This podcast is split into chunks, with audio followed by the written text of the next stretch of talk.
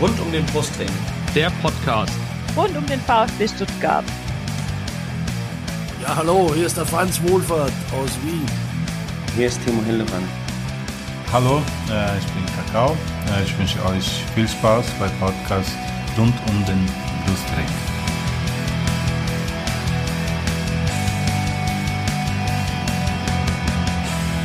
Herzlich willkommen zum Podcast rund um den Brustring. Mein Name ist Lennart. Und mein Name ist Erik. Hallo. Und dies ist Folge 88 des Podcasts. Ja, wir wollen heute über den ersten Spieltag der Fußball-Bundesliga reden, genauer über das VfB-Spiel an diesem ersten Spieltag. Die 2 zu 3 Niederlage zu Hause gegen äh, den SC Freiburg, die erste, der erste Auswärtssieg der Freiburg, glaube ich, seit 2012 bei uns. Und äh, wir haben uns zwei Gäste eingeladen dazu. Zum einen Freiburg-Experte Ejüp von der Badischen Zeitung. Hallo. Hallo, hi. Freue mich Grüß dabei dich. zu sein. Und außerdem VfB-Fan Tim, der hat sich über, äh, per E-Mail hat er sich, glaube ich, gemeldet. Genau. Hallo Tim. Hallo, servus. Gut, be bevor wir das gleich über das Spiel reden, ähm, wollen wir natürlich euch Gäste kurz vorstellen. Und Ejib, ähm, ich fange kurz mit dir an, weil es gibt ein kleines Missverständnis, was ich direkt aufräumen muss. Ähm, ich habe dich nämlich als äh, äh, SC-Fan angekündigt. Ähm, und du bist, äh, weil, weil mir das auch so äh, gesagt wurde, beziehungsweise unterschlagen wurde, dass du, du hast gerade auch nochmal im Vorgespräch gesagt, für die Badische Zeitung arbeitest, du machst für die äh, SC-Herrenmannschaft, äh, für die Badische Zeitung den Live-Ticker, richtig? Richtig, richtig, genau. Für bei den Herren den Live-Ticker und bei den Frauen die komplette Berichterstattung. Mhm. Die Frauen spielen auch Bundesliga in der, bei den, äh, äh, also bei den Frauen, genau. Die spielen Die Bundesliga, ne? Bundesliga und die sind letzte Saison siebter von zwölf geworden ähm, und waren im Pokalfinale 2019 und so. Also ja, Nicht ganz schlecht. Ja, mal schauen, vielleicht kriegen wir das ja mit dem VfB auch nochmal irgendwann hin. mit der Frauenmannschaft. Mal gucken, ob man Platz frei wird. Ähm, genau, du hast aber mir geschrieben, du hattest durchaus früher auch eine Dauerkarte. Das heißt, du warst Ähm, früher auch mal nur Fan. Habe ich das richtig auf in jeden Erinnerung? Fall, ja, natürlich. Das hat bei mir ähm, angefangen. Also so an mein erstes Spiel, weiß ich nicht, ob das wirklich mein erstes Spiel ist, aber auf jeden Fall war ich 2009, 2010 am letzten Spieltag beim 3 zu 1 gegen Dortmund ähm, im Stadion. Mhm. Wurde ich mal mitgenommen von einem Freund und von seinem Vater und das war ganz nett. Und dann war das in der nächsten Saison auch noch ein, zwei Mal so. Und dann habe ich gesagt, komm, ich kaufe auch eine Dauerkarte, weil Freunde von mir halt auch äh, auf der Nordtribüne standen. Das ist so Mhm. die Tribüne in Freiburg. Da habe ich leider keine Karte gekriegt, sondern nur für die Süd. Fand das aber dann ganz angenehm, weil ich da auch das Spiel in Ruhe auch irgendwo schauen konnte und nicht 90 Minuten Eskalation hatte. Und so war das dann bei mir drei, vier Jahre lang, Mhm. bis ich dann halt angefangen habe, ähm, bei der Zeitung zu schreiben. Mhm.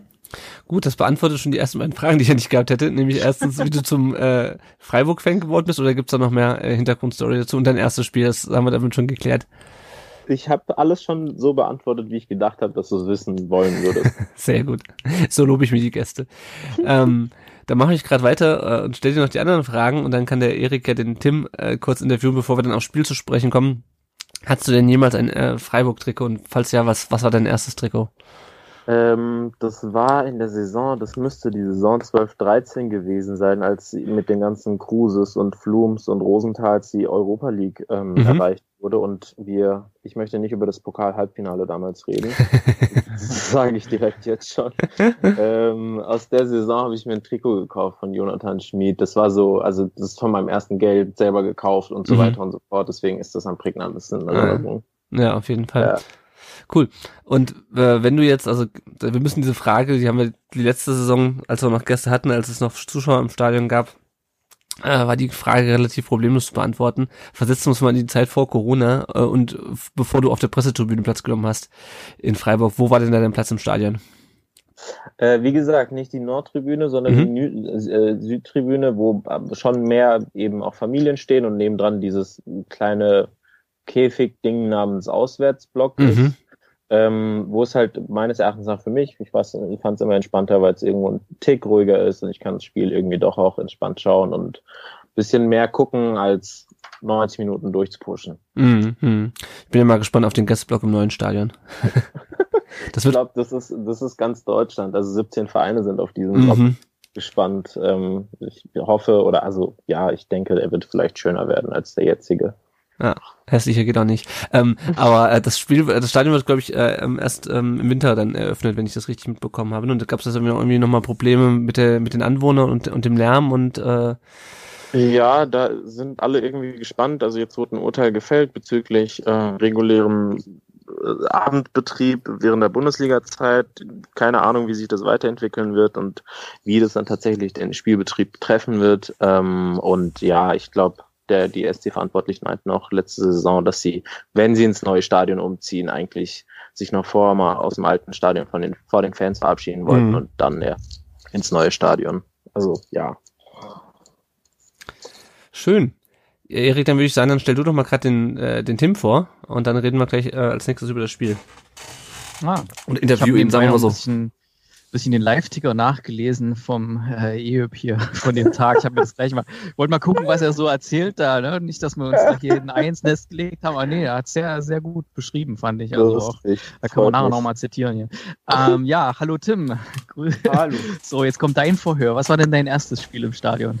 Mein erstes Spiel, ich weiß nicht, in welcher Saison es war, es müsste so 2011, 2012 um den Dreh gewesen sein, ähm, war gegen Köln ein 2 zu 2 und da haben wir in der letzten Minute noch den Ausgleich von Podolski ähm, bekommen. Ich weiß noch, wie ich danach äh, rumgeheult habe bei meinem Vater, dass wir ausgerechnet in ein Spiel gehen mussten, dass äh, Stuttgart nicht gewinnt. Ich hatte damals noch nicht verstanden, dass er keinen Einfluss darauf hat. Ja, hast genau. wohl wahrscheinlich auch nicht verstanden, dass das wahrscheinlich zur Regel gehört äh, in der damaligen Zeit, dass man Spiele auch verliert, oder? ja, ich habe überhaupt nicht verstanden, warum wir überhaupt Gegentore Hm. bekommen dürfen. Ja, das ist schon mal ein gutes, gutes äh, Verständnis dann. Und äh, trikotmäßig, wie sieht's da aus? Schon mal eins gehabt oder eins mit Ja. Flock sogar? Oder Ähm, mein erstes und einziges Trikot mit Flock war ähm, von Sven Ulreich. Ich war damals Torhüter bei meinem äh, Jugendverein und ja, da war er, er halt so das Idol. ah, okay. Das, das habe ich auch damals hier bei uns im Ort gesehen. Ähm, da waren echt viele Kinder, die Ulreich-Trikots hatten. Das war echt eine Nummer, ne? Das waren noch andere Ja, Zeiten, ja. Wo der dann weggegangen ist, ja. Ey, da waren so viele. Ich habe da nie wieder Kinder mit irgendwelchen VfB-Torwart-Trikots hier gesehen. Jetzt wieder langsam aus sich. ja. Ja, In Ulreich war Freiburg ist Ulreich auch beliebt. Du musst mir kurz auf, bitte erzählt. du musst mir kurz auf die Wo Sprünge, sitzt- Sp- ganz Ja, kurz, musst du kurz auf die Sprünge helfen. Was, was war mit äh, Ulreich und Freiburg? Ich wollte sagen, also ich weiß nicht, ob ihr euch erinnert, aber regelmäßig Ulreich vor der Nordtribüne, Bierdusche, Mittelfinger etc. Das, es gab immer gern solche Geschichten, aber die sind jetzt auch ein paar Jahre her. Ich wollte grad sagen- dran. Nee, ich hab's, glaube ich, echt, ähm, ich hab's, glaube ich, echt verdrängt. Zumal wir dann, wenn ich in Freiburg war, dann halt auf der anderen Seite stand. Deswegen, äh, aber Ulreich kann, kann bestimmt viel dazu erzählen. so, sorry. mal einladen. Ja. Ähm, und Tim, dein Platz im Stadion, wenn nicht gerade irgendwie Corona-Sonderregelungen sind, hast du da irgendwo einen Ähm, festen Platz? Keinen festen Platz, da ich äh, keine Dauerkarte habe, aber wenn ich ähm, ins Stadion gehe, dann hole ich mir einen Stehplatz in der Cannstatter Kurve an der Tageskasse. Okay. In der Gut. zweiten Liga gab es die dann auch Ja. öfters. Ach so, Mhm. echt? Ja. Ja, da kam An der man Tageskasse? hingehen. Okay. Genau, halbe Stunde vor Anpfiff, dann hat man da welche bekommen. Ich glaube, in der Bundesliga geht es dann schlecht. Ja, ja. ja gut, ich glaube, also ähm, es sind schon viele Plätze in der, in der Kurve mit Dauerkarten belegt, aber ähm, in den etwas außerhalb, außerhalb gelegenen kriegst glaube ich, immer noch mal eine Tageskarte was. Ja, genau. Na, gut. Dann würde ich sagen, reden wir jetzt über äh, das Spiel äh, am Samstag. VfB 2, Freiburg 3. Ähm, ich würde ganz kurz, bevor wir aufs Sportliche kommen, ähm, interessiert mich natürlich, wie war es im Stadion? Erik, du warst da. Ähm, es gab ja ein äh, Hygienekonzept, das der VfB, glaube ich, am Donnerstagmorgen äh, rumgeschickt hat, zusammen mit dem äh, mit der Info, dass es äh, Karten gibt, insgesamt äh, 8000 an der Zahl zum symbolischen Preis von 18,93 Euro. Und zuerst hieß es irgendwie, also neben ganz vielen anderen Regeln, dass man halt äh, sich die Hände waschen soll und nicht einschlagen soll und diese ganzen Sachen, dass die Leute in Achtergruppen gruppiert wurden, äh, dass sie ähm, das am Platz, aber wenn man am Platz ist, keine Masken notwendig sei und keinen Mindestabstand. Äh, und dann kam irgendwie, glaub ich, am Freitag oder was, am Samstagmorgen sogar äh, noch irgendeine Verfügung vom Land, glaube ich, wo es dann hieß, äh, dann doch Maske. Ähm, also erstmal fand ich dieses Hygienekonzept, ich habe das gelesen am Donnerstag und war ein bisschen, also ich fand es ein bisschen seltsam, dass man dann quasi in Achtergruppen stehen konnte, aber keine Maske tragen musste und keinen Mindestabstand äh, halten musste. Ähm, ja, Erik, wie, wie war es denn vor Ort? Also wegen Stehen weiß ich jetzt nicht genau. Und ähm, es waren auch noch zusätzlich noch ein paar mehr E-Mails, die da gekommen sind. Okay. Denn wenn du, wenn du einmal so eine Karte gekauft hattest, dann hast du noch mal ein paar zusätzliche Infos bekommen, Mhm. äh, was echt viel war. Also zum einen haben sie wieder mal wirklich Arbeit, arbeitnehmerfreundlich, äh, ging der Verkauf 9 Uhr los, an einem Mhm. normalen Arbeitstag. Ja, super, wunderbar. Ähm, ja, gut, habe ich halt ein bisschen früher angefangen mit Arbeiten und mir da mal eine halbe Stunde rausgenommen. Und ähm, da waren echt viele drin auch und ich habe es dann halt geschafft, zwei, zwei Tickets, weil ich habe vorher meine Frau gefragt, wie sieht's aus? Jetzt gibt's anscheinend äh, wieder mal Karten, soll schönes Wetter werden, wollen wir hin? Ähm, dann hatte ich gesagt, ja klar. Ähm, und da habe ich halt zwei, zwei Tickets geholt.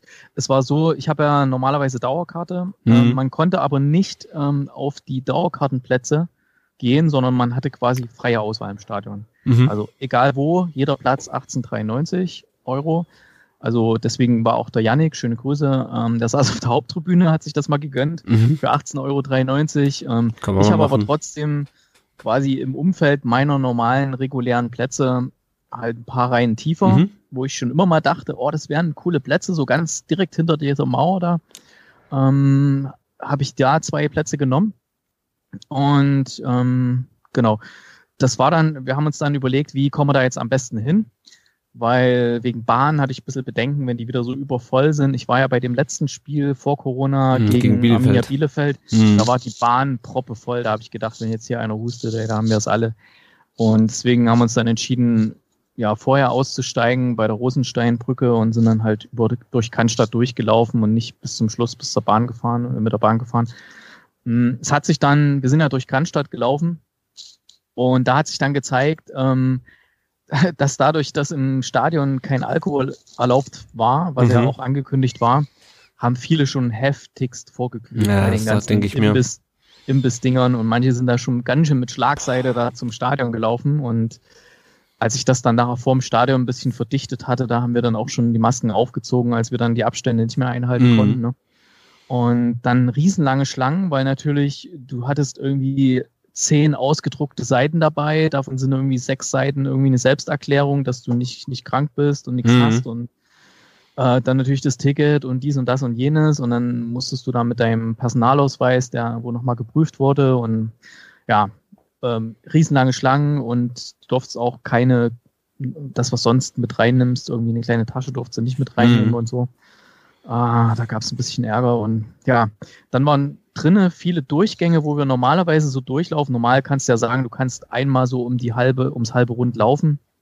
Äh, das war vielfach gesperrt, einfach Tore zu. Okay, also mit den Sitzplätzen, Mhm. das war relativ gut geregelt. Wir saßen da zu zweit, hatten die ganze Reihe für, für uns. Schräg hinter uns war ein weiteren Abstand jemand und dann wiederum schräg dahinter. Also ich habe auch nie gesehen, dass es irgendwo eine, eine größere Ansammlung von Leuten an einer bestimmten Mhm, Stelle gab, okay. wie man es jetzt bei Rostock gesehen hat oder so. Das war ja kein Vergleich. Also die hatten auch einen Großteil der Gegengerade hatten sie unten freigelassen, weil da ist ja diese extra ähm, Wand aufgebaut mit der Werbung Mhm. damit, damit da nicht jemand direkt dahinter sitzt und nichts sieht. Ne? Also das fing erst oben an, deswegen sah das wahrscheinlich im, äh, im Fernsehen ein bisschen weird aus, weil da unten alles frei war. Aber die saßen alle oben. Ja, und ansonsten stimmungsmäßig war es irgendwie sehr, sehr weird, fand ich. Also es war, hatte sowas von, weiß nicht, ob du schon mal bei irgendeinem in, äh, internationalen Spiel warst, bei, also Ja. bei, bei DFB, äh, also hier ähm, Nationalmannschaft oder so. Ach so, nee, das nicht. Also so ganz, so ganz, so ganz komisch, weißt du, so kein Support. Irgendwann fingen die Leute dann mal an mit Klatschen. Das hat sich dann ekstatisch gesteigert, Mhm. als es dann losging. und Und dann kam ja der VfL. Genau. das, das, was jeder noch mit, mit drei Atü noch Genau. hinkriegt, so, der kam dann. Ähm, und dann äh, wurde es halt auch ein bisschen mehr. Dann haben sich auch andere getraut, irgendwas vorzusingen. Und dann haben es auch viele erkannt und sofort mitgemacht. Also das fand ich dann echt ganz cool. Mhm. Mhm. Mm, Also wir haben sie echt gut angepeitscht am Anfang und dann wurde es mit jedem Gegentor dann ein bisschen weniger, ein bisschen weniger und äh, speziell dann nach dem dritten Gegentor war es dann wirklich mucksmäuschenstill im Stadion, wie bei irgendeinem äh, Bund, äh, hier äh, Nationalmannschaftsspiel oder so manchmal. Ja. Und ja, erst dann, als dann endlich unser Tor fiel, mal, dann sind alle wieder aufgewacht, dann ging es auch richtig los. Ja. Gut, dann wollen wir gleich mal auf den Spielverlauf auch schauen. Nur noch eine Frage jetzt so im Nachhinein. Der ganze Aufwand und der ganze Stress, hat er sich deiner Meinung nach gelohnt, äh, um ins Stadion zu kommen? Also hört Mm. sich ja schon relativ äh, nervig an. Inklusive Nervig, besoffener mm. Fans. Äh, nee, das, das ging eigentlich. Also ich fand's, äh, ich fand's schön, dass man wieder ins Stadion gehen konnte. Mhm. Das Wetter war ja super. Mein Sieg hätte noch besser gefunden, Ja. noch besser gefunden. Ne? Aber das ist ja, hat ja jetzt mit dem Stadionerlebnis jetzt nichts zu tun. Ich fand ähm, die insgesamt in den Stadion, ähm, normalerweise hast du ja, wird auf der Anzeigetafel noch ein bisschen was angezeigt. Mhm. Gerade Thema Videoassistent wurde nicht gemacht. Mhm. Ja, wir waren völlig im Unklaren, was da jetzt gerade passiert und warum und weshalb. Und ähm, also ja, das fand ich ein bisschen unglücklich gelöst. Und ansonsten, also das Sicherheitshygienekonzept finde ich, kann, wird funktionieren. Wenn, die haben sich auch alle dran gehalten, hat Mhm. keiner irgendwie seine Maske weg, nur wenn manchmal irgendjemand geraucht hat, den habe ich gesehen. Naja, ich habe auch zwei Maske- gesehen, die gepöbelt haben bei, bei irgendeinem, ich glaube bei dem, bei dem Foul von Didavi vor dem Freistoß, da konntest du im Fernsehen zwei Typen sehen, die mit Maske pöbeln, das fand ich, Okay. das fand ich amüsant. Ja. Okay, also mit anderen Worten, es hat sich aber äh, schon durch, durchaus gelohnt, äh, den Aufwand auf sich zu nehmen, um VfB mal wieder im Stadion zu sehen, Ja. vom, vom Spiel mal abgesehen. Ich hoffe Gut. bloß nicht, dass das jetzt ähm, so, so bestehen bleibt, dass man sich unbedingt so namentlich registrieren muss, ja, weil das ist ja doch so ein bisschen fragwürdig, ne? Nicht, dass sie sagen, oh, wir behalten das mal bei, das hat sich jetzt eingespielt. Ja. So. Also das Ja gut, das ist mit den Infektionsketten halt, ne? Also ich kann mir schon vorstellen, dass das erstmal bleibt. Ja, na, solange wie das grassiert und wir die Probleme haben. Und ansonsten haben halt wirklich, hat der organisierte Support extrem gefehlt. Mhm. Also ja, das, das haben wir auch im wirklich, also- Fernsehen gehört. Ja, Fußball ist halt einfach für die Fans und für die organisierte Fanszene und das ist einfach das Wichtigste und das hat man halt so sehr vermisst, dass da nichts war, keine Fahnen, kein gar Mhm. nichts. Also ich weiß nicht, ob auch nicht mal Fahnen zugelassen sind oder ob die Ultras gesagt haben, Ich glaube, Nee, wenn wir da die Leute, die eine Fahne haben, bringen, bringen die nicht mit rein. Ja. ja, schade. Ja. Gut, dann schauen wir jetzt mal aufs Spiel. Ähm, kurz auf die Aufstellung vom VfB. Und dann kurz den Spielverlauf. Und dann interessiert mich natürlich das äh, Spiel aus äh, Freiburger Sicht, ähm, wie der Egypt das gesehen hat, damit, wir auch, damit auch mal jemand anders redet als hier als wir beide. Ähm, die Aufstellung geht relativ schnell. Das war quasi die gleiche wie gegen Rostock. Mit der Dreierkämpf, Dreierkette kämpft Kaminski und Anton. Endo da unten auf der 6, Silas und Massimo außen, Mangala und Castro zentral. Äh, Didavi hier war hinter der Spitze. Äh, und die Spitze, das war die einzige Änderung, war diesmal Klimovic statt Kalajdzic. Ähm, wenn wir kurz aufs Spiel schauen, ähm, das Spiel ging relativ bescheiden los mit einem 1 zu 0, äh, mit einem Kopfball ähm, von Petersen nach acht Minuten schon, äh, der aus dem Einwurf entstand, ähm, wo Kaminski die Flanke irgendwie völlig falsch, falsch einschätzt, Kobel auch und äh, Petersen steht dann relativ frei da. Ähm, dann hat äh, Silas ein Schuss, der auf der Linie geklärt wird in dem 15. Äh, das 2 zu 0 fällt dann nach einem relativ dummen Freistoß von äh, Kann äh, ich dazu kurz, hm? dazu kurz was sagen zu der Linie, weil das ist ja sogar auf unserer Seite gewesen. Ne? Mhm. Ähm, ja, da zeigt sich einfach, dass der Silas, der muss halt noch ein bisschen dazulernen, ja. Also der, der Ball kullerte da so und er stand schon da, man hat schon richtig gesehen, er wollte schon gleich die Hände heben, um sich zu freuen, anstatt einfach nochmal nachzusetzen und das Ding nochmal über die Linie zu schieben, ne? Und sich da mit seinem ganzen Körper irgendwie reinzuwerfen, dass da keiner mehr rankommt. Ja gut, aber ne? der hat ja noch einen Torwart vor Ja. sich. Also er kann ja schlecht einen Torwart über, den- über den äh, Haufen rennen. Nee, da wo der Ball so draufgekullert ist aufs Tor, da war doch der Torwart nicht da. Da hat doch ein anderer Freiburger gerettet, Ah, okay. was du Ja. gerade meintest, oder? Ja, ja, genau, das was halt, was halt Ja. von, der, von der Linie gekratzt wurde. Ja, da hat er sich, war vielleicht ein bisschen passiv. Ähm, genau, dann kam das, das 2-0 ähm, von, ähm, von Salai, der den Abpraller reinmacht. Äh, auch wieder eine Standardsituation. Ähm, Petersen äh, schießt mit der Hacke aufs Tor, Kobel lenkt ihn ab, Salai macht ihn rein. Ähm, dann hätte es fast 3-0 gestanden, nachdem äh, Kobel einen relativ krassen Fehlpass gespielt hat. Ähm, da stand aber Jong, weiß er, äh, wird er, glaube ich, ausgesprochen, ähm, im, äh, im Abseits dann. Und in der zweiten Halbzeit ging es dann direkt weiter mit einem 3 zu 0. Diesmal aus dem Spiel raus. Grifo nach einem Querpass von Höhler ähm, und der VfB mit entsprechend dem Sicherheitsabstand von anderthalb Metern zum Torschützen. Ähm, dann hat Petersen noch ein Abseitstor geschossen, was zum Glück da zurückgepfiffen wurde. Äh, und dann kam Kalajdzic in der 65. für Castro. Ähm, hat dann das 3 zu 1 gemacht nach einem schönen Pass, oder das 1 zu 3 nach einem schönen Pass von äh, Didavi. Äh, war Mangituka dann mit dem 2 zu 3, ähm, nachdem äh, Höhler einen langen Ball von Endo abgefälscht hat. Und ja, dann hat der VfB weiter angerannt äh, und das äh, Tor aber nicht mehr getroffen und so ging es am Ende 2 zu 3 aus. Ähm, ja, ich noch kurz was zitieren aus dem, aus dem Live-Ticker der Badischen Zeitung. äh, ja zum- das ist eine gute Überleitung zum, zum EU. zur Halbzeit, zur Halbzeit, äh, da kam, stand da, steht da drin, erstaunlich, wie viel man mit Mundschutz pfeifen kann. ja, da, da wollte ich, da wollte ich gleich auch noch drauf eingehen. Das hat mich nämlich auch ein bisschen ähm, irritiert. Aber gut, erstmal möchte ich den EEPS hören. Ähm, wie äh, hast du es aus Freiburger Sicht wahrgenommen, das Spiel? Ähm, um ehrlich zu sein, habe ich irgendwie schon erwartet, dass der VfB jetzt als Aufsteiger irgendwie, der SC war ja vor ein paar Jahren auch Aufsteiger im ersten Spiel, ist man ja schon immer frisch motiviert, kommt eigentlich gut in die Saison und sowas in die Richtung habe ich vom VfB schon erwartet und ähm, dann war ein bisschen die kalte Dusche da, ähm, glaube ich, schon ein bisschen spielentscheidend. Plus natürlich dann auch die Effizienz und die Kaltschnäuzigkeit, Standardstärke, die man irgendwie, also alles Sachen, die man aus der letzten Saison kennt. Mhm. Ähm, der SC hat jetzt nichts aus dem Hut gezaubert. Also klar, natürlich haben sie sich taktisch und von der Spielgestaltung aufs Spiel eingestellt, aber so die Grundtugenden, wenn man sie so nennen kann, waren ja schon irgendwie, war schon das, was man immer, also in der letzten Saison gesehen hat. Jetzt haben sie weiter gezeigt und hatten dann auch das nötige Quäntchen Glück.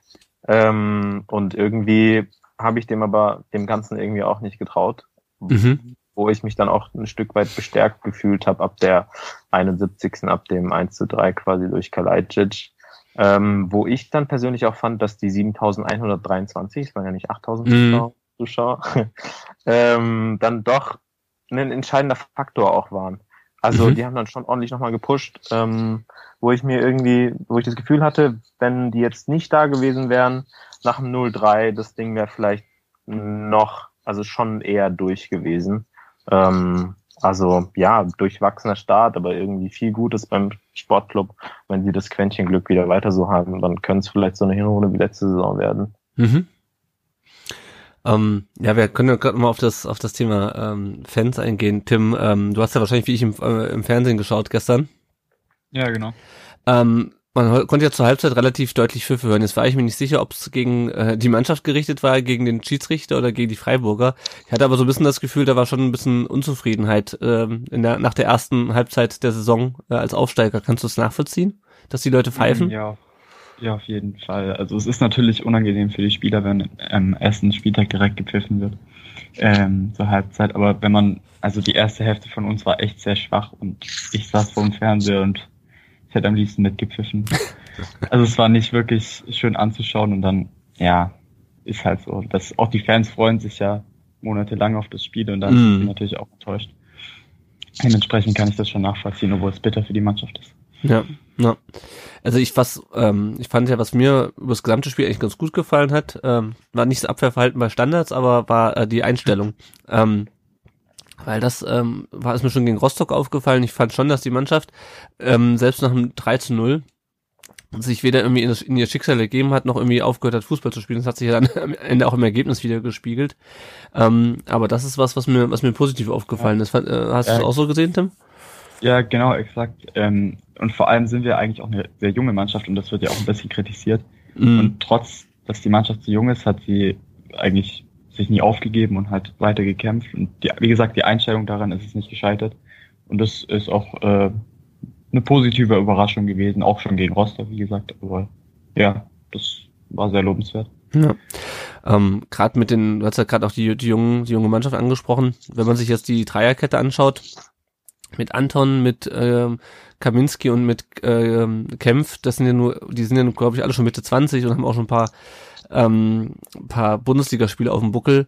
Erik, kannst du dir erklären, dass die drei bei den beiden, also bei diesen Standardsituationen, die ja jetzt nicht unbedingt immer leichter zu verteidigen sind, aber halt irgendwie, es ist halt ein runder Ball, also du kannst dich irgendwie besser, bisschen besser darauf einstellen, als wenn das Ganze aus dem ähm, laufenden Spiel kommt. Kannst du dir erklären, warum die so neben der Spur standen? Also die waren ja wirklich jedes Mal viel zu weit weg. Ah, ich weiß auch nicht. Ich weiß es auch nicht. Also das war, also gerade die erste Halbzeit und die, die Abwehr bei uns, also das war ja, das war ja Rückfall in ganz, ganz dunkle Zeiten irgendwie. Irgendwie war jeder, jeder Angriff von, von Freiburg, also die hatten am Anfang ja in der ersten Halbzeit zwei Chancen mit zwei Toren. Ne? Mhm, genau. So gefühlt, ja. Also alles, was da irgendwie in eine kritische Situation oder in eine kritische, kritischen, kritisches Gebiet kam, ja, mündete in ein Tor. Und ähm, ich weiß auch nicht, wir haben auch überlegt im Stadion, ne, so, mh, hm, sind die vielleicht einfach zu nervös, sind die zu verkrampft? Also wir konnten es uns auch nicht erklären. Und wegen den Pfiffen, ähm, ich stand in dem Moment auch noch, weil Äh, ich kann aber nicht durch die Finger pfeifen, sonst hätte ich vielleicht auch gepfiffen. Aber ich hätte gepfiffen, ich habe aber ey gerufen, das ist das Wort, was am häufigsten in einem Stadion gebraucht wird, ey. Ähm, weil eigentlich hätten wir einen Einwurf gehabt und den hat er nicht mehr ausführen lassen vor der, Mhm. vor der Halbzeit, ja. Und der war wäre eigentlich in einer ganz guten Ecke gewesen und da hatte bei uns, glaube ich, auch jemand wirklich noch drum gekämpft, dass wir den einen Einwurf kriegen, irgendwie so extra sich eingebracht und wir alle so, ey, was ist jetzt hier und so. Und manche haben halt gepfiffen, also aber dann kam halt auch Pfiffe noch dazu, als nachher die Mannschaft langsam reinging äh, von anderen. Mhm. Also das mischte sich dann alles so irgendwie so zusammen.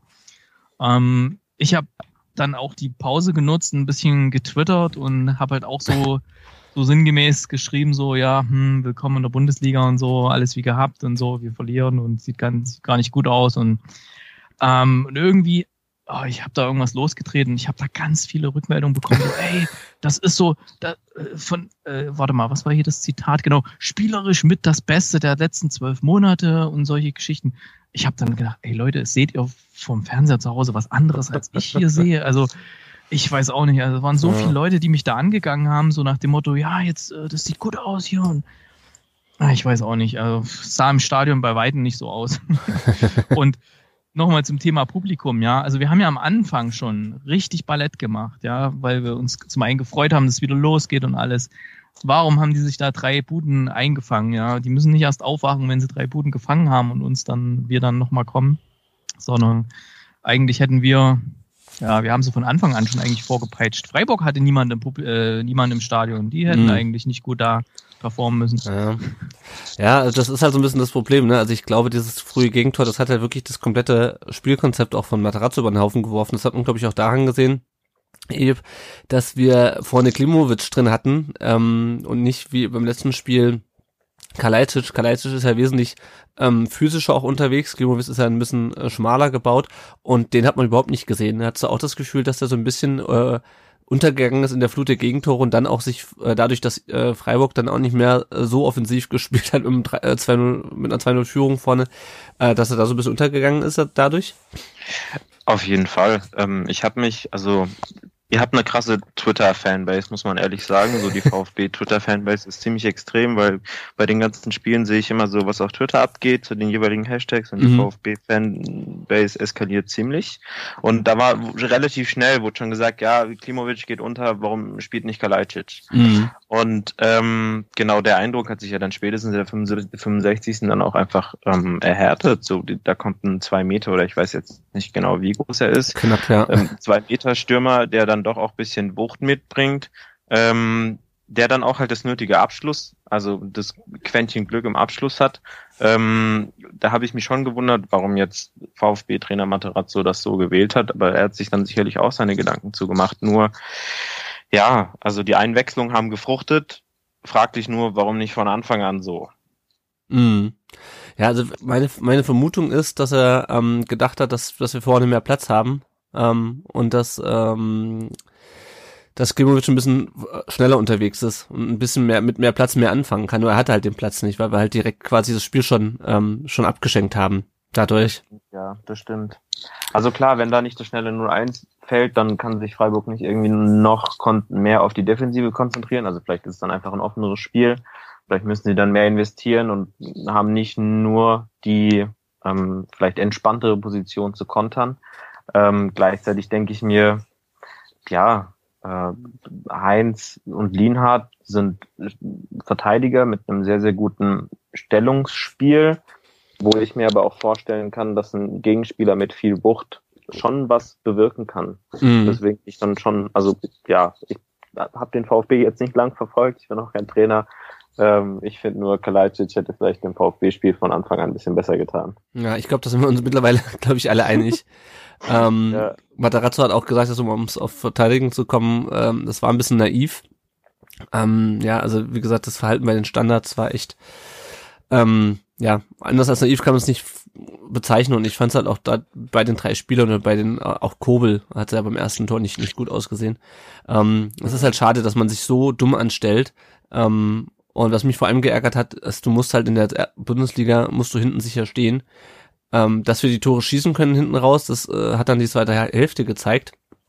Ähm, aber ja, du kannst dir halt nicht so wieder so ein, das Spiel so verhauen, äh, so wie Eriks auch gerade gesagt hat, indem du halt die, die Gegentore so herschenken. Und es wär, hätte ja durch und, durchaus ähm, noch höher sein können, wenn äh, die beiden, ich hatte es gerade schon gesagt, wenn die beiden dann nicht im Abseits gestanden hätten, äh, dann hätte es auch ganz schnell 5-0 stehen können. Ähm, und äh, das eine, das, also das eine Abseits entstand ja aus dem Fehlpass von Kobel auch wieder. Ähm, und was mir da so ein bisschen gefehlt hat, Erik, war, dass so Spieler wie wie die Davi oder Castro mal so ein bisschen da ähm, gegen diesen Kontrollverlust gegensteuern. Aber du hast ja von denen auch gar nichts gesehen. Also dass die jungen Spieler dann irgendwie ein bisschen den Kopf verlieren, äh, wenn Freiburg da auftritt und ähm, es dann zu viel passen kommt, ist das eine. Aber von Davi und Castro, von den Führungsspielern, ist da meiner Meinung nach, meiner Meinung nach auch viel zu wenig gekommen. Siehst du es auch so?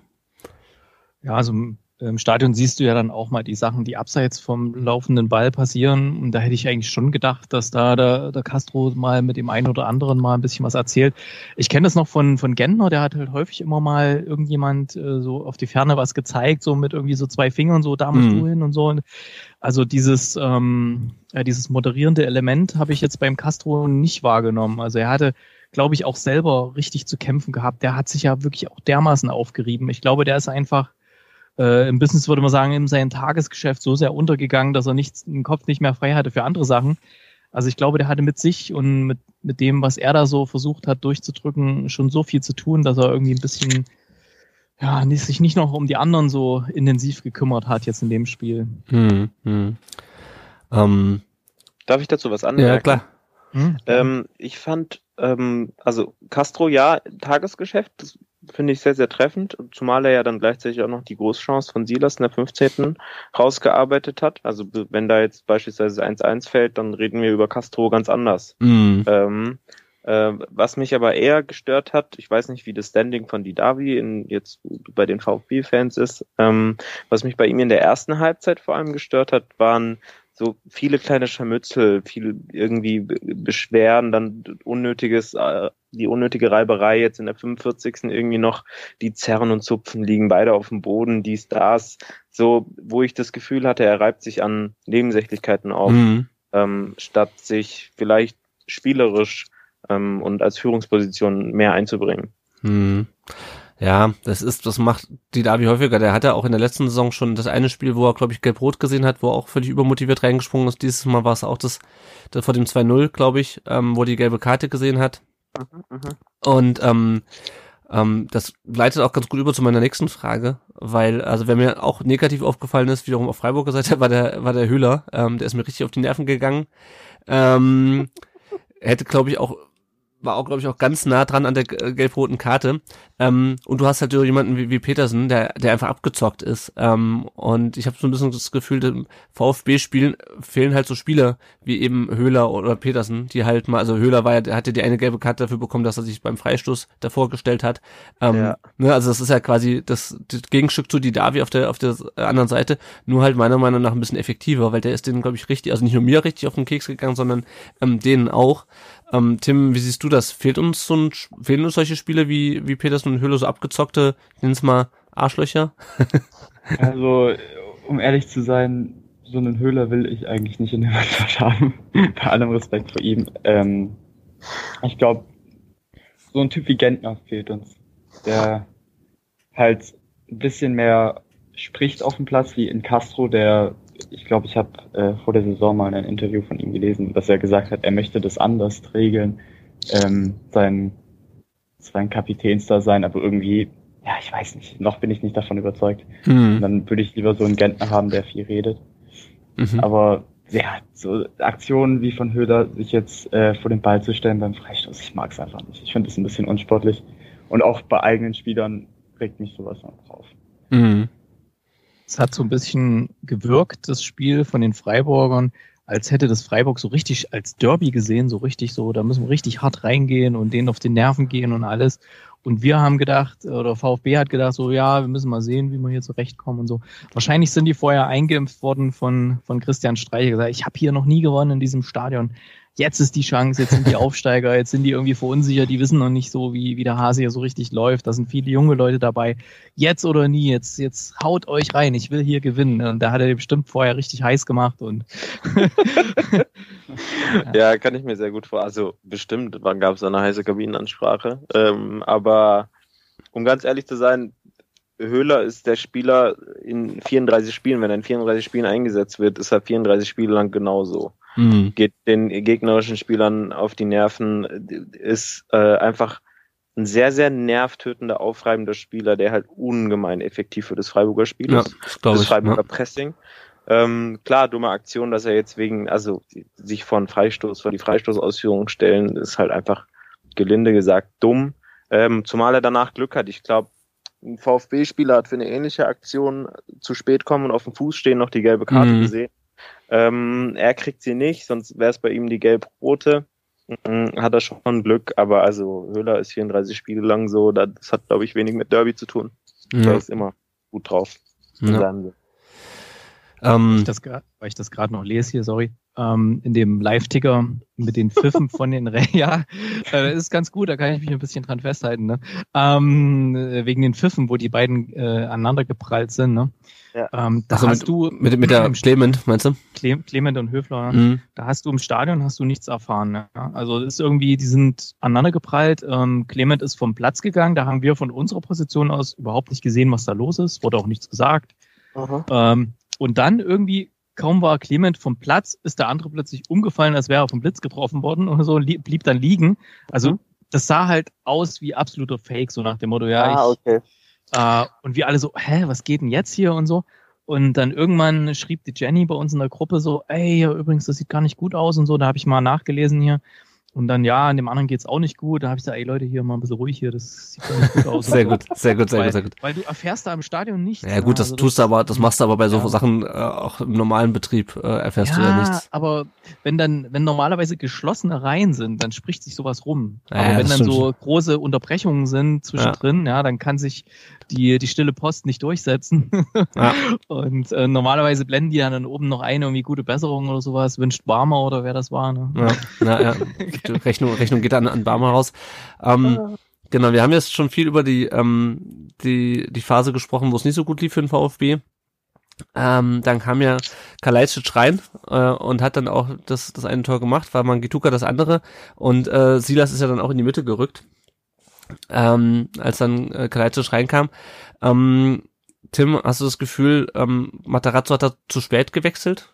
Also wir hatten ja schon überlegt, ob man äh, den Sascha nicht vielleicht schon von Anfang an hätte bringen sollen, aber ähm, hätte, war das zu spät der Wechsel, deiner Meinung nach? Oh, das ist schwer zu sagen, weil wenn man den ähm, Sascha früher bringt für den ähm, Klimowitz was, mhm. oder? Ja. Bin ich mir mhm. ganz sicher. Nee, für Castro kam er, glaube ich, rein, ja ich weiß nicht, was das mit einer Moral von einem Klimovic äh, macht, der eh ein schlechtes Spiel gemacht hat und dann vielleicht hat äh, Matarazzo sich gedacht, ja komm, gebt dem noch 20 Minuten, vielleicht wird's ja was. Mm. Ist da nichts geworden und letztendlich hat Kalajdzic auch eine bessere Leistung gezeigt, muss man halt schon so sagen. Ja, ja. Dementsprechend kann man, also leistungstechnisch war es wirklich, ja, dann wurde er dann eingewechselt, 60., 65. 65. Ne? Also wir haben uns ein bisschen überlegt, da in unserer Ecke, äh, ob es nicht besser gewesen wäre, gleich zur Halbzeit ähm, frische Leute reinzubringen, weil da ja. stand 0-2. Das habe ich mir auch gedacht sagen, eigentlich. Okay, ja. okay, also so wie jetzt läuft's gerade nicht weiter. Ähm, wir müssen jetzt mal was versuchen und dann kann man ja auch in der Kabine das erklären, euch zu. Ähm, wir lassen dich mal jetzt in der Kabine und wir probieren es mal irgendwie anders. Ist wahrscheinlich wäre besser gewesen, als da noch das dritte zu fangen und ähm, ja, dann erst irgendwie zu reagieren. Ich hätte es wahrscheinlich oder es hätte wahrscheinlich jeder im Stadion, jeder vom Fernseher, jeder VfB-Fan verstanden, wenn da, wenn es sofort einen Wechsel gegeben hätte. Zumal es ja auch sehr viele Wechsel. Gibt es immer noch so viele? Irgendwie ja, ich, mich macht das, mich macht das kirre. Also ich finde das so nervig. Also denkst du, okay, jetzt haben wir dreimal gewechselt, dann kommt noch einer und noch einer und noch einer. Und ich so, boah. Wenigstens machen sie jetzt immer so Doppelwechsel. Also dann ja, aber ich finde es unglaublich nervig. Also, ja. ja, naja. Aber gut, du kannst dann halt auch viel, viel bewegen, ne, wenn du mehr wechseln kannst. Das ist natürlich auch nicht verkehrt, ne? Das ist schon. Ja, aber es, ich finde es, es, Sicht spannend. Ja, aber es verändert das Spiel halt auch irgendwie, weil du denkst halt, okay, du hast halt jetzt noch zwei, drei, die du reinbringen kannst. Ähm, naja. Das ähm, verändert das, wenn das das Spiel verändert, dann kann das beim VfB nur zum Guten sein, sage ich dir. weil wenn alles gut läuft, musst du nicht wechseln. Du musst ja nicht wechseln, ja, dann lässt es einfach so, ne? Und wenn es mal wieder nicht läuft, wie leider so häufig manchmal. Ja, gut, selbst wenn es läuft, musst du das Spiel ein bisschen umstellen. Naja. Darf ich dazu was anmerken? Ja. Ähm, Julian, Julian Nagelsmann, äh, auch wenn er bei RB Leipzig unterwegs ist, hat mal bei einer, bei einer Trainerkonferenz vor Jahren gesagt, oder ne, von, nicht- von nicht so vielen Jahren, der ist ja noch nicht so alt, ähm, meinte, Wechselspieler sind für ihn keine Pflicht oder irgendwie so, hm, ich wechsle erst dann, wenn die auf dem Platz müde sind, sondern Wechselspieler sind für mich eine Option, Impulse setzen zu können. Und ich finde, also Impulse zu setzen, ich bin in der Handlungsposition, auf das Spiel Einfluss zu nehmen. Mhm. Ich finde, Materazzo hätte spätestens nach dem 3-0 hätte er irgendwie einen Impuls setzen können und nicht noch 20 Minuten warten, also knapp 20 Minuten. Ja. Ähm, und da zu sagen, okay, entschuldigt, fuck it, hau raus und versuch noch irgendwie was zu machen, irgendwie was zu schaffen. Also wir stellen uns vor, Kalajdzic ist schon direkt für Castro reingekommen in der 48. Dann steht er bei diesem abgefälschten Schussversuch, den dann Castro, Castro seinen Fuß reinhält und quasi Mhm. am leeren Tor vorbei den Fuß reinhält, wenn da Kalajdzic steht. Punkt, Punkt, Punkt. Ähm, also viel hätte wäre wenn, aber ich habe irgendwie das Gefühl, wenn früh, der Wechsel früher gekommen wäre, hätte da vielleicht noch was gehen können für den VfB. Ne, ne.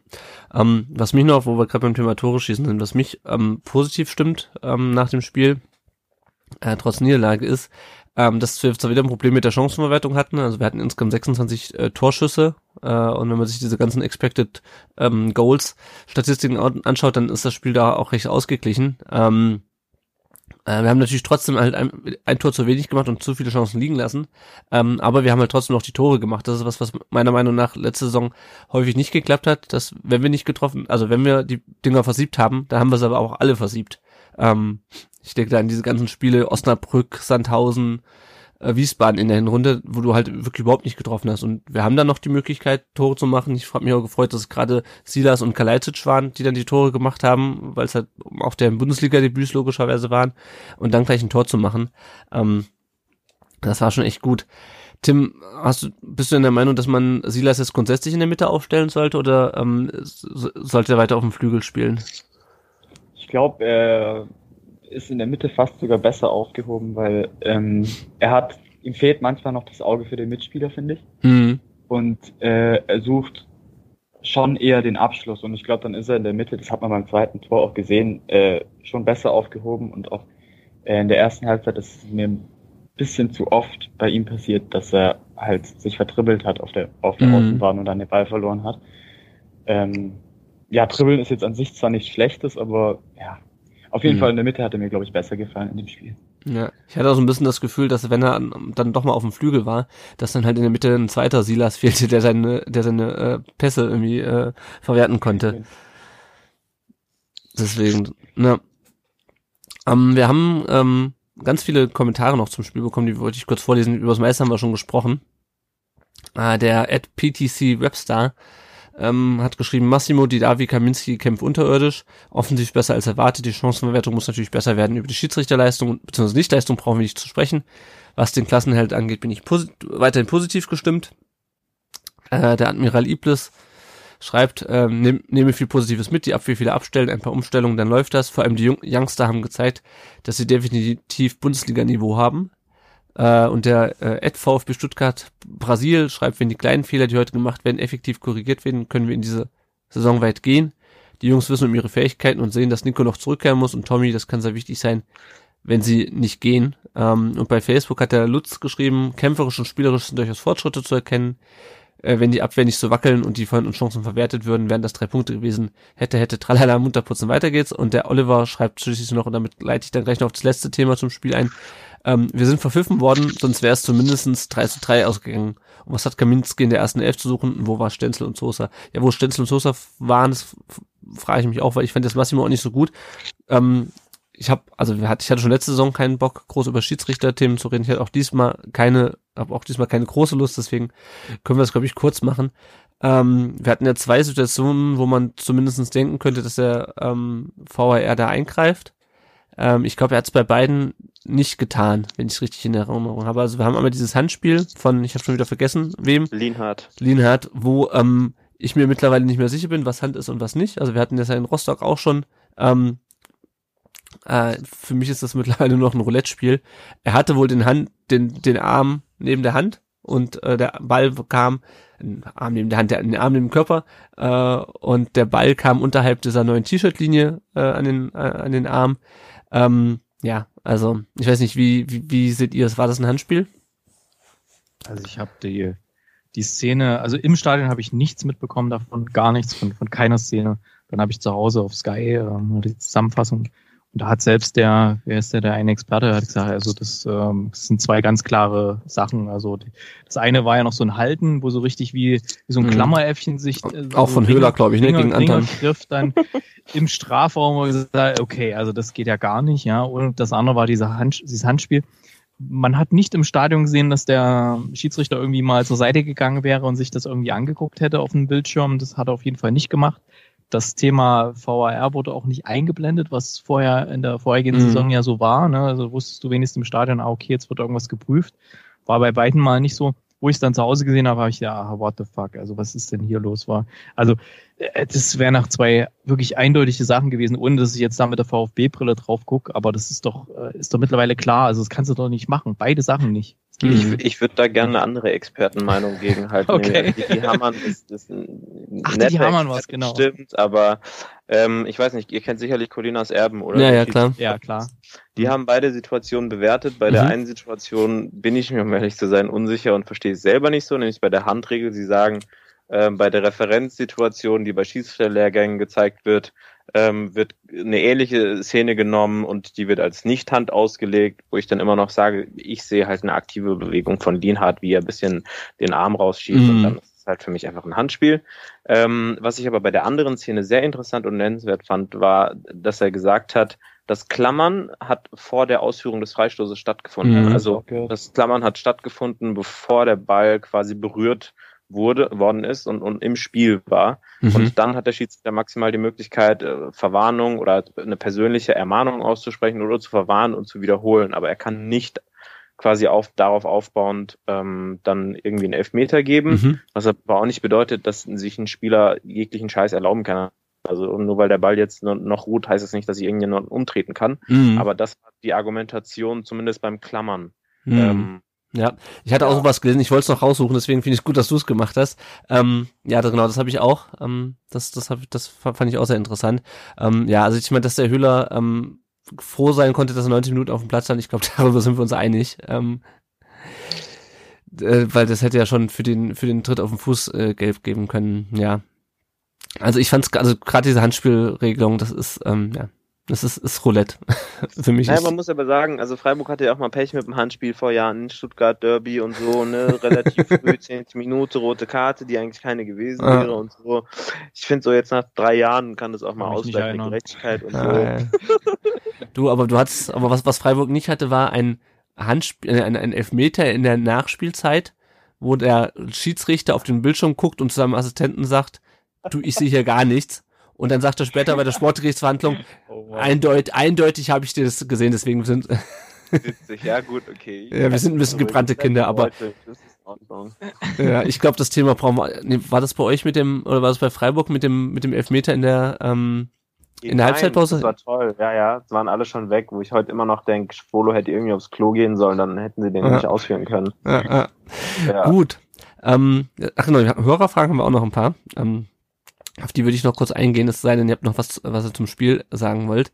Ähm, der Admiral Iblis, der auch schon einen Kommentar abgegeben hat zum Spiel, hat geschrieben, Freiburg gibt es eine unfairere Mannschaft, glaube nicht. Also ich fand, also Höhler ist mir auf den Sack gegangen, äh, ganz, ganz eindeutig. Ansonsten fand ich es aber noch im Rahmen, oder? Äh, Zweitfairste Mannschaft letzte Saison, sorry, mehr, mehr will ich dazu nicht sagen. ja, das war ja letzte Saison. wer weiß, was, wer weiß, was in der Sommerpause passiert ist. Tim, fandst du, fandst du die, äh, fandst du die Freiburger unfair?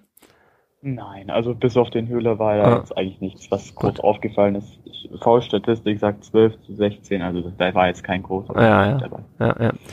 Die Edlisita 71, ähm, die ist auch, glaube ich, Freiburg-Fan. Ähm, die hat geschrieben, wünsche euch gutes Gelingen und viel Spaß, freue mich darauf, euch sehr bald zu hören. Ähm, zu Frage, zu dem Thema Zulassung von Zuschauern, hat es funktioniert? Ich glaube, das hat der Erik schon gut beantwortet.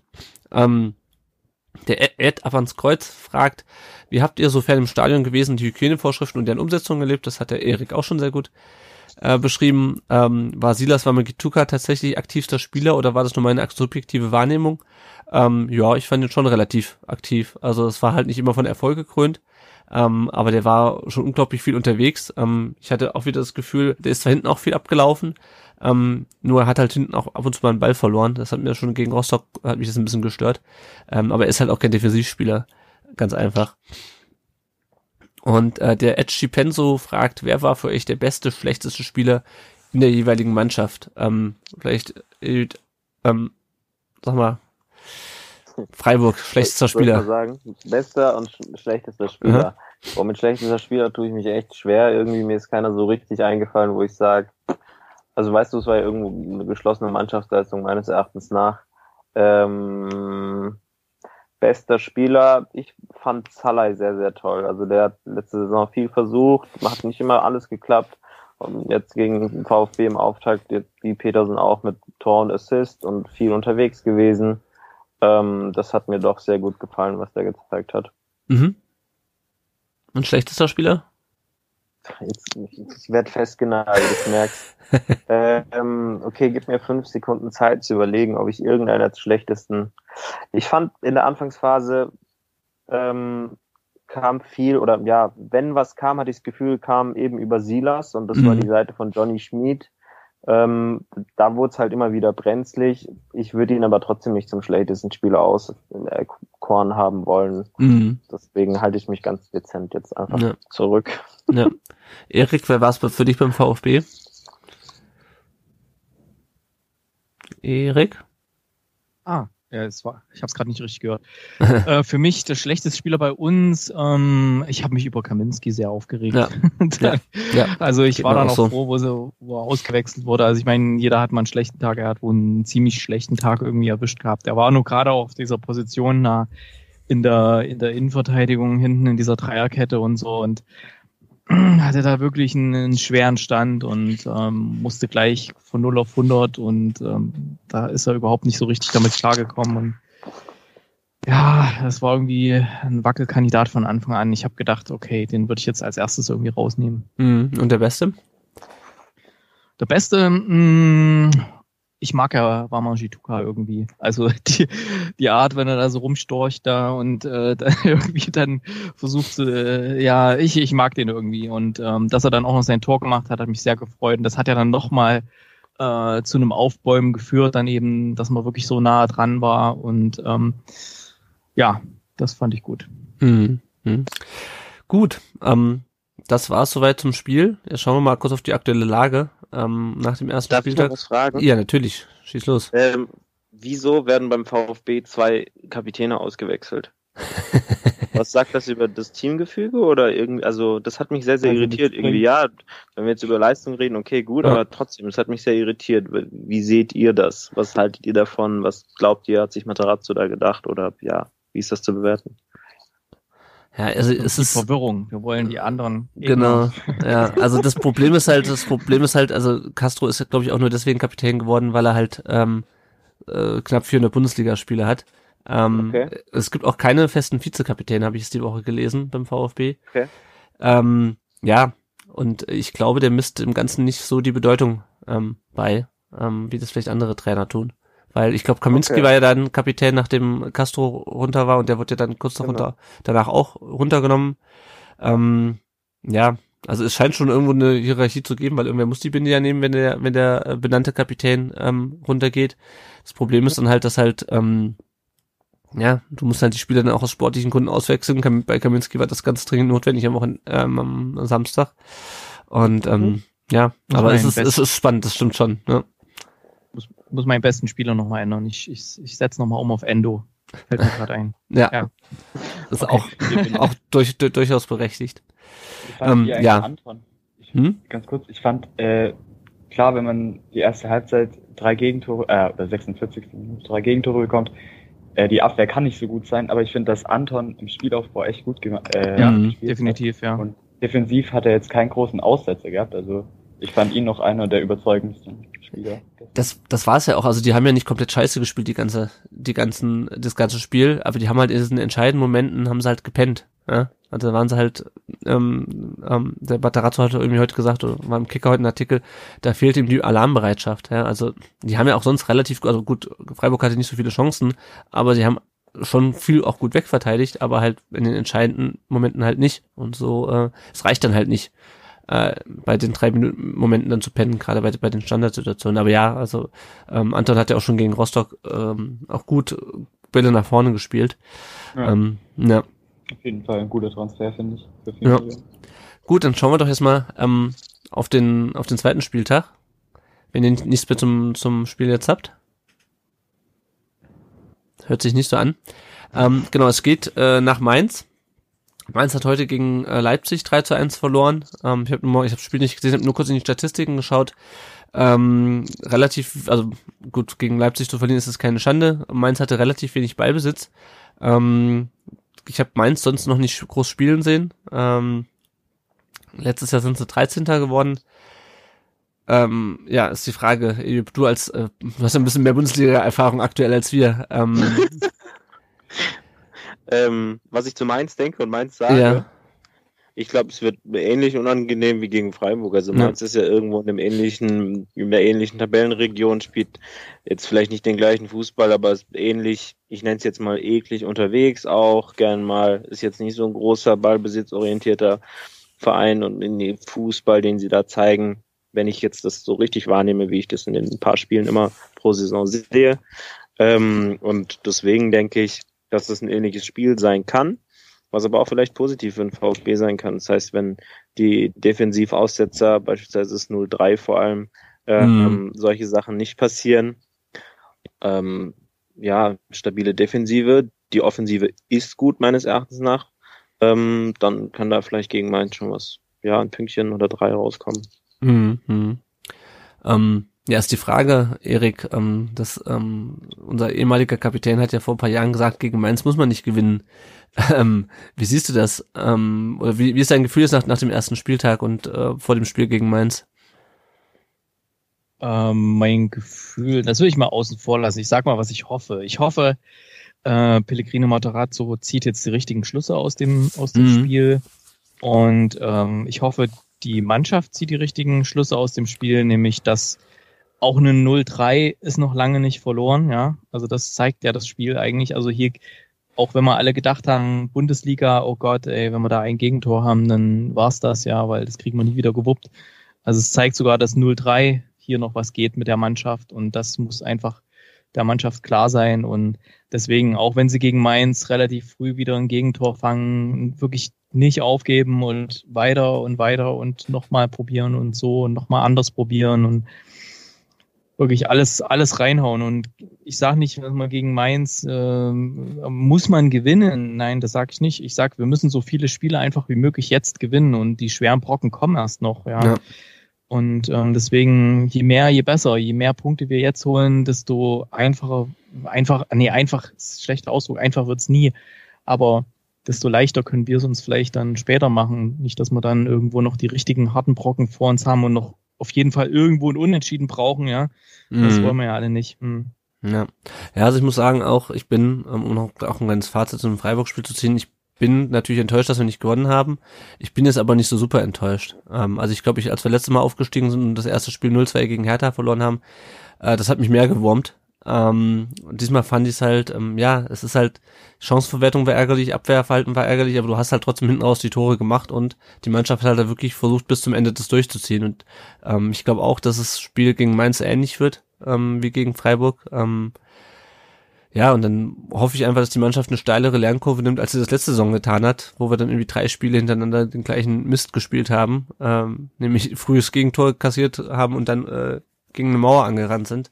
Und äh, ja, da hoffe ich einfach, dass die Mannschaft, äh, dass die Mannschaft das schneller lernt, ähm, auch mit so einem Spiel wie es gegen Freiburg umzugehen und daraus zu lernen und ähm, ja, also das lernt daraus zu lernen, dass er einfach das, ähm, das besser macht und ähm, das Matarazzo halt dann vielleicht auch schaut, dass er früher reagiert und nicht wartet, äh, bis wir, äh, bis wir drei 0 hinten liegen oder bis, er, bis die Mannschaft komplett die Kontrolle über das Spiel verloren hat, bis er dann wechselt. Was, hm, was man mhm. wahrscheinlich im Fernsehen nicht, nicht mehr gesehen hat, war, als dann das Spiel zu Ende war und ähm, ja, die, die Mannschaft stand so ein bisschen so, so verloren in der Nähe ihrer, ihrer Trainerbank, ja, weil normalerweise war es ja dann so, sie gehen in die Kurve und lassen sich ein bisschen feiern oder auspfeifen, je nachdem, wie es gelaufen ist, ja.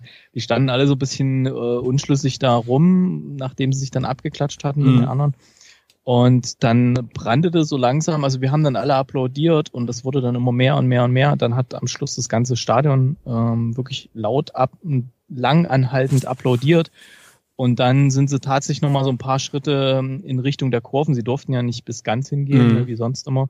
Ähm, sind sie nochmal hingelaufen und ähm, haben sich da wirklich, die sind, haben alle durchgehend, durchgehender Applaus war es, ja, weil wirklich diese Aufholjagd hat gezeigt, was in denen steckt. Ich meine, am Anfang, ja, passiert halt mal, ne, aber dann eben nicht äh, sagen, okay, jetzt versuchen wir das 0-3 hier irgendwie durchzubringen, mhm. nicht ganz schlimm werden zu lassen, sondern wirklich noch neue Chancen rausspielen und wirklich gegen diesen, diesen Brocken wieder den Berg hochtragen und auch wenn es wieder nicht klappt, nochmal versuchen. Und das halt halt wirklich dann die Leute überzeugt. Ne? Das hat man dann auch gemerkt. Und ja. ich hoffe, das nehmen sie halt auch mit, dass selbst wenn da irgendwie nur 8 oder 7132 äh, im Stadion sind und es auch am Anfang 0-3 steht und sie holen das dann noch raus, dass dann auch das Publikum hinter ihnen steht, ja, was sie ja in Stuttgart durchaus erwarten können oder was, was nicht alltäglich ist, sagen wir so. Mhm. Ja. Ja, ja. Tim, was ist dein Tipp fürs, fürs Main-Spiel? Ähm, ich glaube, es wird wieder so ein knappes Spiel, aber hoffentlich diesmal mit einem guten, guten Ende für uns. Ich tippe 3-2, aber halt anders. Sehr gut. Ähm, kurzer Blick noch auf die Verletztenliste. Ähm, Mola fällt noch länger aus, Tommy fällt noch länger aus, Mafopanos, keine Ahnung, wann der wiederkommt.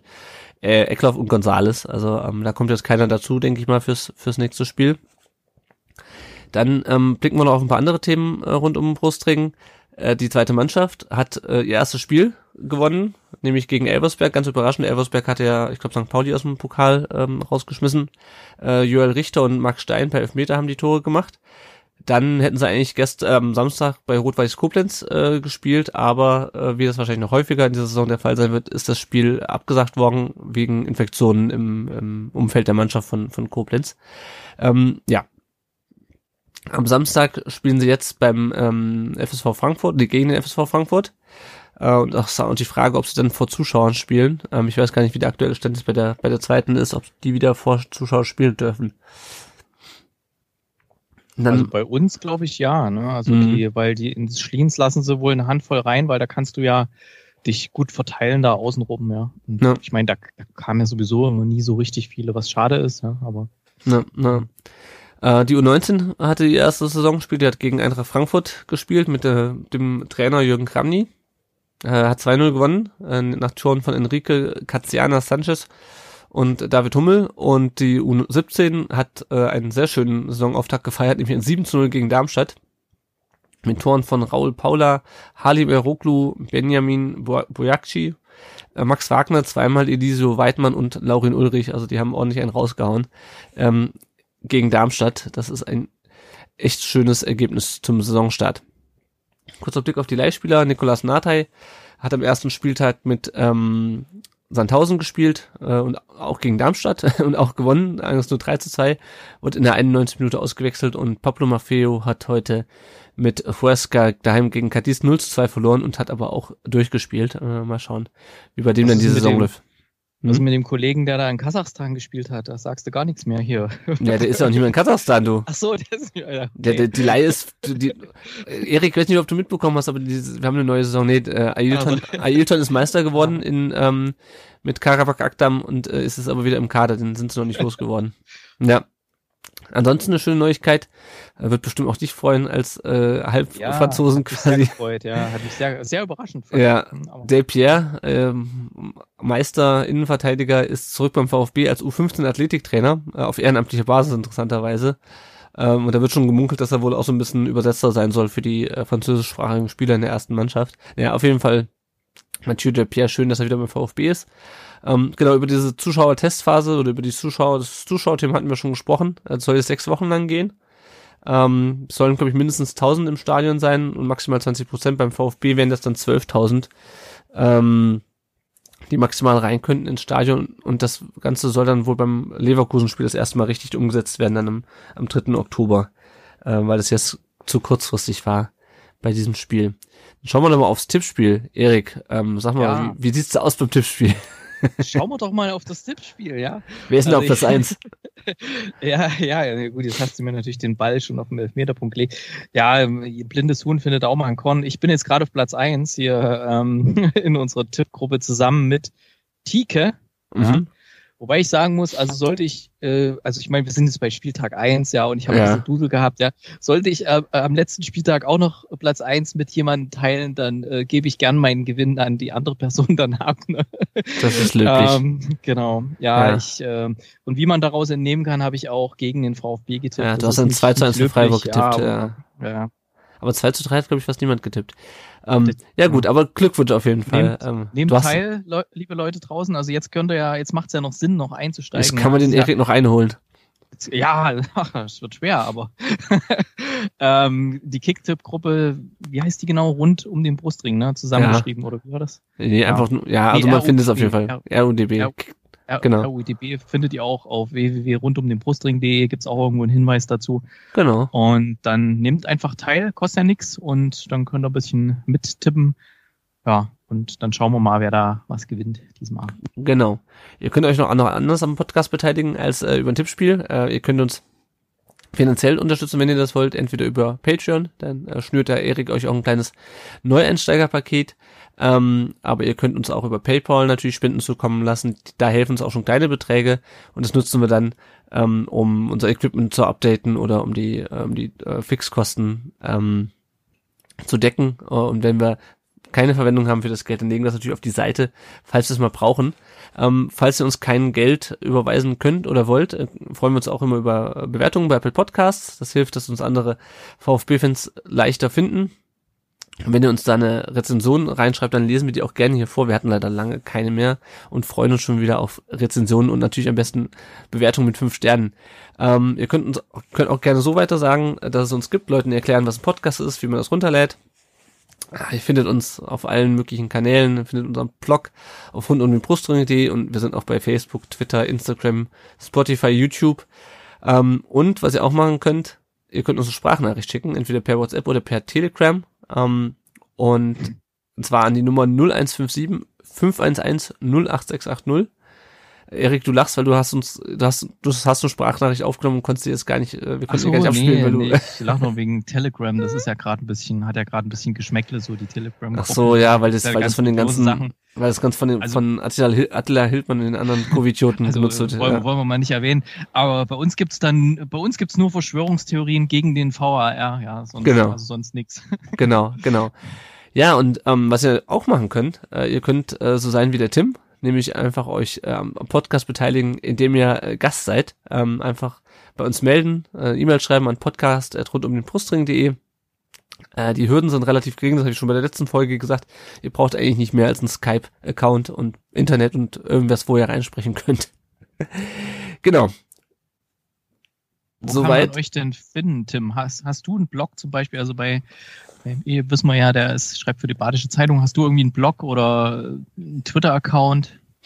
Ja, ich bin auf Instagram hin und wieder mal, da ist mein Name vfb.times und da poste ich halt meine Meinung zu den Spielen, aber sonst nichts. Mhm, gut. Dann Okay, dann folgt ihm mal. Genau, folgt dem Tim auf äh, Instagram, vfb.times, da habe ich auch nochmal verlinkt später. Ähm, ja, und dann sind wir auch schon am Ende mit der Aufnahme. Das nächste Mal nehmen wir dann nach dem Auswärtsspiel in Mainz auf. Äh, Eyüp, erstmal dir vielen Dank, dass du dir Zeit genommen hast, heute mit uns über das Spiel zu sprechen. Ich habe zu danken für die Einladung. Ich hoffe, ich konnte ein bisschen äh, die kundige Expertise oder Pseudo-Expertise einbringen. Auf jeden Fall. Wir wissen auf jeden Fall ein bisschen mehr über Mainz jetzt. Nein, Quatsch. Nee, war sehr schön. Vielen, vielen, vielen lieben Dank. Und Tim, auch dir vielen Dank, dass du dir die Zeit genommen hast äh, und äh, deine Podcast-Premiere wahrscheinlich auch gefeiert hast heute, oder? Ja. Vielen Dank, dass ich dabei bin. Ja, sehr schön. Gut, ähm, euch lieben Hörerinnen und Hörer, äh, vielen Dank fürs Zuhören und äh, wir hören uns dann nach dem Auswärtssieg hoffentlich in Mainz. Ciao. Ciao, ciao.